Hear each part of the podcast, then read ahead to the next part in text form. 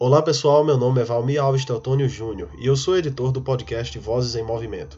Esse podcast é um programa do projeto de extensão Direitos em Movimento, com a finalidade de resgatar importantes aspectos culturais do sertão pernambucano. Olá a todas e todos, nós somos o Vozes em Movimento, podcast produzido pela Universidade de Pernambuco através do programa de extensão Direitos em Movimento e hoje nós vamos entrevistar a professora Irailda Leandro, quilombola do Mundo Novo, situada no município de Buíque, aqui no estado de Pernambuco. Boa tarde, boa tarde a você e a todos que estiver nos ouvindo nesse momento. Eu quero, antes de falar um pouquinho de mim, eu quero agradecer pelo convite, me sinto honrada né, de participar sempre dos trabalhos do, do, do grupo de estudo Direitos em Movimento, principalmente porque faz parte né, do trabalho acadêmico da professora Clarissa, que é uma pessoa que eu considero muitíssimo, tenho o maior respeito, e sempre que vocês precisarem, eu vou estar às ordens. Eu agradeço muitíssimo pela, pelo convite. Bem, você já disse. A gente que agradece, a você é super, super nossa parceira, tanto no Direito e Movimento como no grupo de pesquisa, no GEPT, né? Então, a senhora é a nossa super parceira, a gente sempre fica honrado em poder ter sua presença e em poder sempre contribuir. Obrigada, querida. É, eu, você já disse, né? Irailda, quilombola, do Mundo Novo, em Buíque, professora, etc e tal.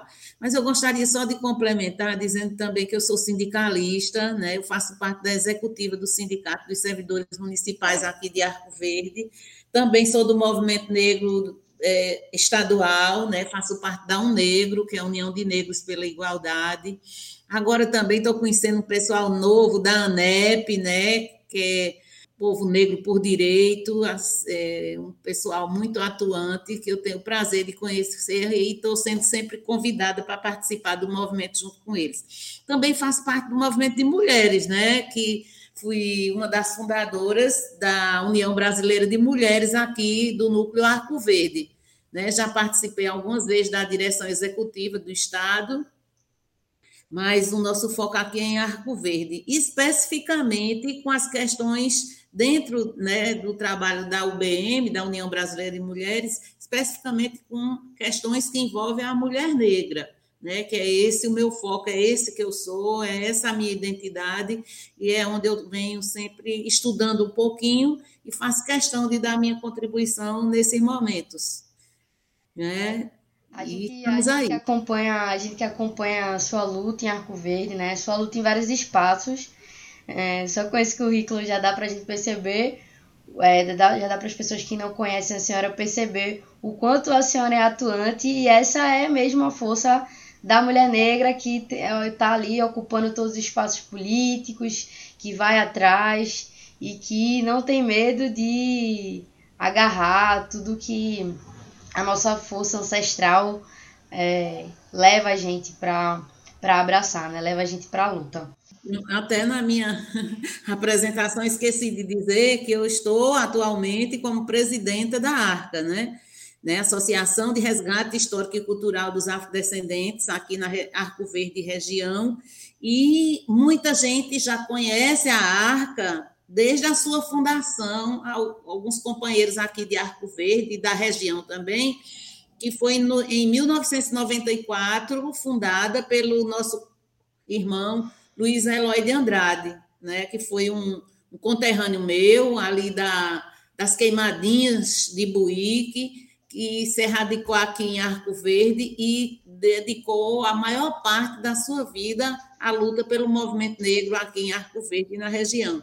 Quando se falava Semana da Consciência Negra, era sempre Luizão que estava presente nas escolas, nas instituições, em todos os espaços que queriam tratar um pouco da questão do povo negro, era Luizão que era convidado, junto com outros é, como o professor Salvino, eu mesma, junto com Salvino, já fomos a alguns lugares junto com Luiz Eloy para falar sobre consciência negra, sobre racismo, sobre todas essas questões né, históricas do povo negro. Então, a Arca tem uma história em Arco Verde, porque Luizão, é, é ele, além de fundar a Arca em 94, ele criou um jornal que chamava-se A Bibimã, e onde ele utilizava essa publicação para falar da história do povo negro, né? falar da travessia do Atlântico, do racismo, da medicina é, ancestral, de todos os temas o Isão tratava naquele no jornal que era distribuído aqui na cidade, em todas as escolas, faculdades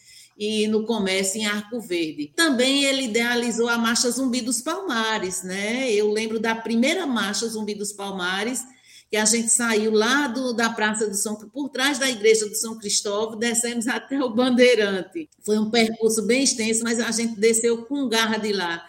E essa primeira marcha, Luizão conseguiu mobilizar vários movimentos culturais de Arco Verde, que estávamos lá juntos, mostrando Arco Verde e a região que tinha povo preto aqui tem cultura e que a gente luta por direito, que a gente quer justiça e igualdade. Então, aquela primeira marcha foi muito importante e todas as outras também que a gente tem realizado é, são de fundamental importância para as pessoas terem consciência, né? Como, como é a população de Arco Verde, né? quais são os movimentos que a gente tem, porque a gente é, tem essa ligação desde a primeira marcha, né, com o movimento cultural. E a gente traz é Deda da Batucada, é o samba de coco, é o maracatu, é o boi, certo? É a capoeira, todos os movimentos a gente consegue. É, não, é, sou, como é que se diz assim? Sou franca em falar que Luizão conseguia muito mais, né? Ele se mobilizava, se dedicava corpo e alma e conseguia muito mais. Mas a gente vem tentando resgatar, não deixar o que Luizão construiu aqui em Arco Verde, não deixar morrer. Né? Então, eu, junto com outras companheiras, como Valdira, do Acarajé, que é a vice-presidente da ARCA, Paula, que é nossa companheira, né, que é, é, é advogada da, também. Da UPE, não é isso? Da, da UPE, é, Arco Verde. Isso, veio junto com a gente. Tem Joan, tem várias outras companheiras, a Ayana Camila, a mãe de Raíssa, também faz parte da Arca, Inclusive. certo? E é, Damião Lucena, Rodolfo, professor Rodolfo, e várias outras pessoas que eu não estou lembrando. Seu Assis Calixto, Canguru, fazem parte da direção da Arca atual, certo?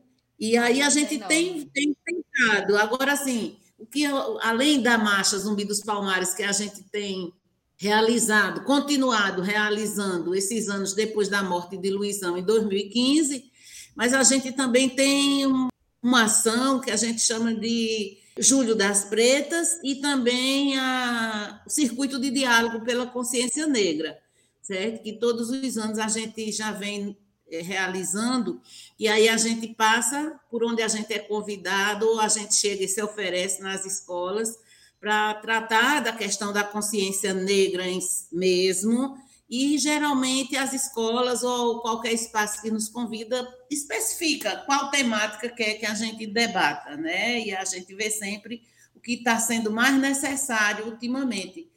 Por exemplo, ano passado a gente tratou muito a questão da violência, certo? Da violência, não só a violência contra as mulheres negras, mas também da juventude, que vem sendo é, massacrada no país, até pelo próprio Estado. Né? Então, a gente tem essas discussões, esses debates, certo? Na, no circuito de diálogo pela consciência negra, e também a gente traz outros parceiros junto com a gente para tratar dessas questões.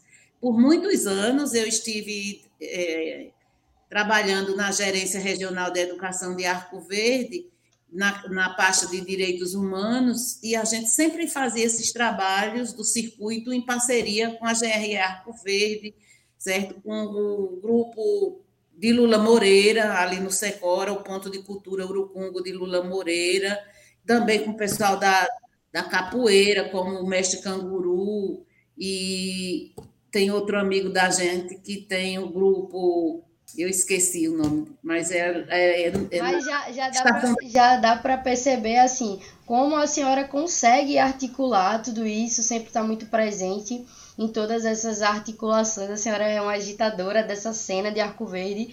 Assim, eu falo muito para quem, eu falo muito para as pessoas, né? É, como é Arco Verde nessa, nessa em relação ao cenário cultural, assim. É, hoje a gente vai em Arco Verde e a gente consegue assistir o coco, o maracatu, e isso é isso exala muito na, na cultura da cidade, né? Isso é muito transparente para quem chega, é uma referência, né? Na verdade, melhor dizendo, é uma, é uma referência, vocês são uma referência de uma cidade que é, consegue movimentar mesmo o cenário da cultura negra. E isso é muito bonito. Eu é, morei em Arco Verde, então eu aprendi muito é, com esses cenários é, da cultura, né? É, na marcha mesmo, a marcha é, um, é algo super emocionante vocês conseguem é, não só resgatar, como a senhora disse, a senhora me permite dizer, mas acho que vocês conseguem dar uma continuidade muito bonita é, nesse processo. Acredito que Luizão estaria extremamente orgulhoso do que ele ajudou a construir e o que a senhora continua também construindo. É, o povo do terreiro, a, a população da periferia, é, todos os movimentos, que são muitos, como a senhora falou aí, é, a capoeira, é o maracatu, é o coco, é, é tudo isso é, é, muito, é muito bonito de se ver, muito bonito como vocês, hein, todos esses grupos de cultura conseguem se articular e conseguem, e conseguem construir, né? Seu Assis mesmo, patrimônio, né? É, da cultura do Estado. Isso. Então eu acho que vocês é, conseguem dialogar de uma maneira muito bonita e deixar a marca mesmo na cidade de Arco Verde, assim, para quem chega, realmente percebe essa energia da cidade. Eu acho que é muito que é muito isso, assim, vocês conseguem deixar mesmo a marca de vocês na cidade. É, e assim, eu, eu gosto sempre de lembrar, de ressaltar a importância do trabalho de seu Assis Calixto. Não tem um título tão que caiu tão merecidamente como esse para seu Assis de mestre, né, de patrimônio de Pernambuco, porque seu Assis faz um trabalho de formiguinha, levando a cultura do samba de coco para as escolas, para as crianças, oficinas de tamanco, faz o seu chaveirinho, seus, suas peças de arte, né, com reciclado. Então ele ele ele diz assim, uma coisa que ele sempre diz e eu acho super importante. Ele diz: se me chamar eu vou, e se não chamar eu vou também. e ele vai mesmo, mesmo sem chamar, ele vai lá, vai no Carlos Rios, vai no Japiaçu, vai conosco, no, já foi várias vezes conosco no Edson Regis, e assim ele ele, aonde chamar ou não chamar, ele está indo. Na Fundação Terra, certo? Ele faz questão de mostrar para o povo de Arco Verde, e da região e do estado até inteiro, que o que ele sabe, ele faz questão de passar para os outros. Né? O que ele aprendeu com os ancestrais. Né? Isso, ele faz, ele diz que ele só, só sente prazer quando ele está passando, né? E a gente sabe também que ele é, é é, como é que se diz, que ele produz também, que ele escreve, né, o sam, as letras do samba, ele é, como é que se diz, mulher, eu estou esquecendo as palavras agora. Autor.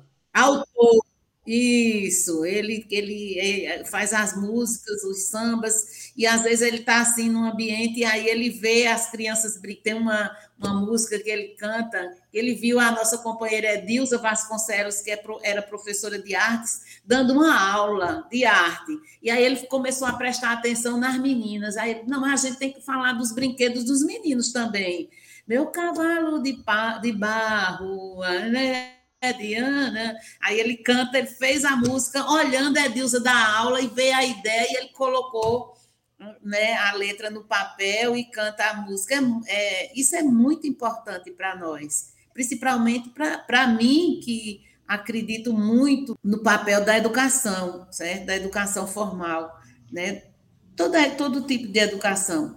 É, e que, que é através dela que a gente vai poder é, ter consciência do que está acontecendo no Brasil, infelizmente, né, nos dias atuais, através da educação, da conscientização, para poder a gente saber lutar pelo, pelos nossos direitos, né? lutar por justiça e igualdade mesmo, como a gente diz, e é através da educação. E, e seu Assis é realmente um mestre, um mestre tem um saber profundo para passar para a gente, e a gente tem que aproveitar o máximo, e o máximo quando ele está aqui com a gente. É verdade. Seu Assis é uma pessoa extremamente generosa, né?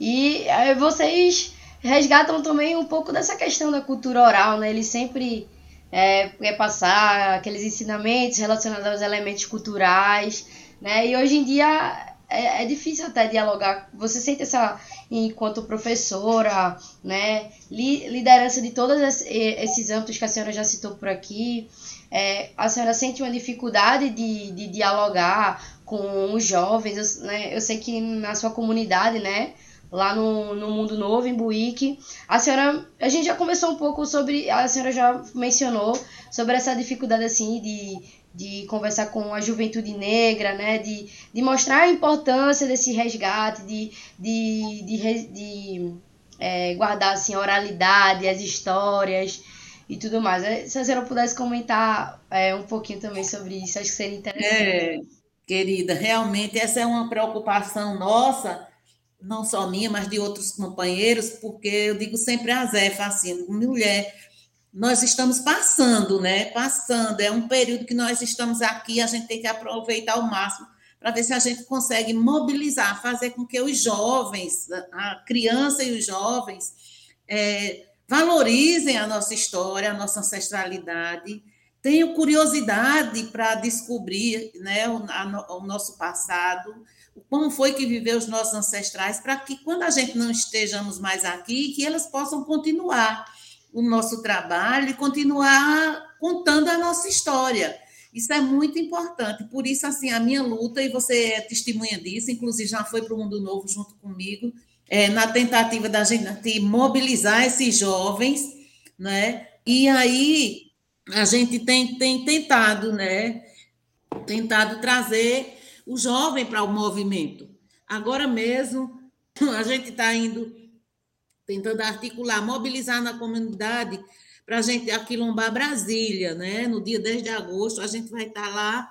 Mas aí, vejamos, assim, não tem sido fácil a gente conquistar os jovens para vir para o movimento.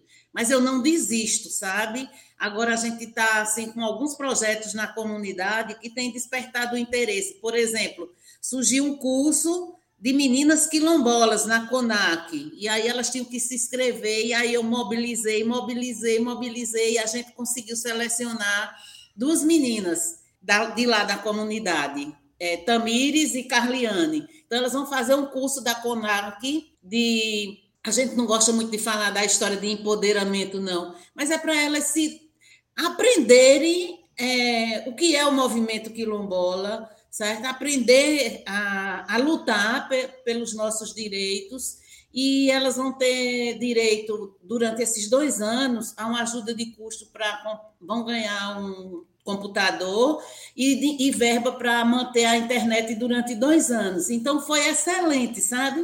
Maravilha. Assim, elas, elas mesmas entre si conseguiram juntar, sabe, e, e, despertar o desejo de se inscrever. E eu corri, fiz tudo que eu pude para escrever o máximo possível. Mas como era para o Brasil inteiro o curso, né, para atender todas as comunidades quilombolas do Brasil inteiro, então só duas duas foram contempladas e eu fiquei muito feliz com isso. E aí as outras, eu não quero, a gente, como a gente fez um grupo, né, de WhatsApp para tratar dessa questão, eu vou estou aproveitando esse grupo para quase toda semana colocar um texto, um um vídeo, alguma coisa para elas irem é, tendo consciência do que é o movimento quilombola, né? Como, como é que a gente tem que lidar para não deixar a nossa história morrer para a gente ter direito às políticas públicas e continuar tendo esperança de um futuro melhor, não é verdade?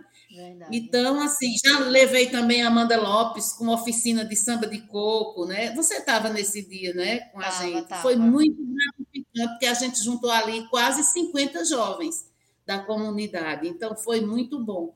Então, a gente está sempre tentando é, realizar alguma atividade para que eles tem a oportunidade de ir despertando, né? Aflorando essa veia de luta, de consciência, que só o movimento, a educação, a participação é quem vai dar esse, os instrumentos, né, para eles despertarem. Eu acho que é, é um trabalho assim de, de persistir mesmo, de insistir, como a, como a senhora fala, essa palavra mesmo, Porque são tantos apagamentos, né? Que é muito difícil é, e não, a gente tem que né, sempre realmente persistir para que eles consigam, é, no caso a gente, né? Me coloco também, a gente consiga ir buscando essa ancestralidade, né? E, e buscando também as potências do movimento negro e se enxergando também nessas potências e, e perpetuando a cultura, né? O, a sabedoria, os ensinamentos, a, tudo que a gente conseguir trazer na nossa oralidade até hoje, né? Mas também saber uhum. que também somos potências na escrita, na fala, em tudo. Eu acho, acho o seu trabalho assim, admiro muito. Acho, acho muito fantástico porque persistir realmente é uma tarefa, uma tarefa complicada, né? Estamos chegando ao final, né? A gente de novo agradece muito você disponibilizar o seu tempo, né? É, eu sei que sua agenda é muito corrida. E novamente a gente agradece por ser nossa companheira também da, na universidade aqui do campus Arco Verde, na Universidade de Pernambuco. A gente agradece demais ser parceira do nosso grupo, é, parceiras das nossas empreitadas e das nossas ideias também. Muito obrigada, Iraída.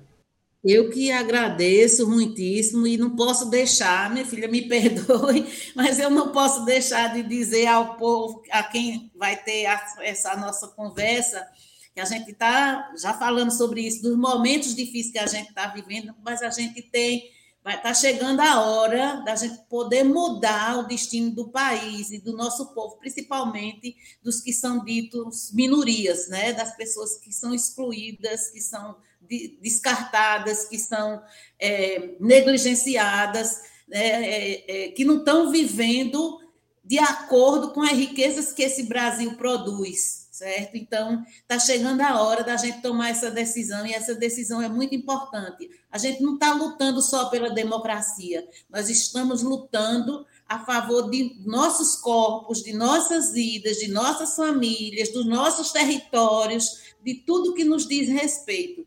Então, eu peço encarecidamente às pessoas de bom senso, não precisa você ser negro para para ver as injustiças que são praticadas contra o nosso povo. Não precisa você ser LGBTQIA, para poder é, lutar por política pública, por respeito e por direito do povo é, LGBTQIA. Não precisa você ser cigano, você ser indígena, para ver a barbárie que está acontecendo com nossos povos tradicionais. Então, que a gente tome uma decisão no mês de outubro, que para que a gente possa ter esperança de um futuro melhor. A gente precisa pensar um país onde os nossos filhos e os nossos netos possam viver em paz, que eles possam realmente é, vivenciar essa democracia que a gente está tão nova e tão agredida ultimamente. Então a gente precisa estar juntos em outubro e mudar os destinos dessa nação. Muito obrigada, uma boa tarde um abraço para todo mundo. Axé. Axé, muito axé.